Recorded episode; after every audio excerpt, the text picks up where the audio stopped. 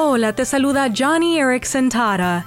En Hebreos capítulo 10 dice, Pero nosotros no somos de los que se retroceden y se pierden, sino de los que creen y se salvan.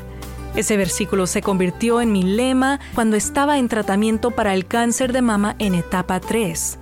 Por terrible que fuera la quimioterapia, por aterrador que fuera el diagnóstico, por más cansada que estuviera, no iba a ser una de las personas que retroceden.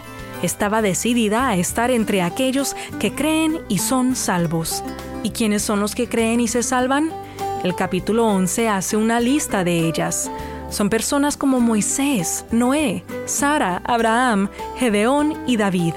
Y si no retrocedes, tú estás entre ellos. Así que sé valiente, sigue a Cristo por el camino del Calvario, no temas, pues tú eres de aquellos que perseveran, creen y se salvan.